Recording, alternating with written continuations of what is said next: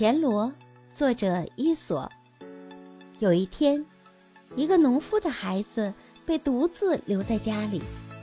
中午，孩子有点饿了，他想起自己曾经吃过邻居家烧烤的田螺，可好吃了。他跑到水稻田里，捉了好多田螺，然后回去烧烤。不一会儿。他就听见田螺发出吱吱的声响，好像在唱歌一样。农夫的孩子便说：“你们这些可怜的东西，家都被烧了，自己很快就要成为别人的午餐了，还有心思唱歌。”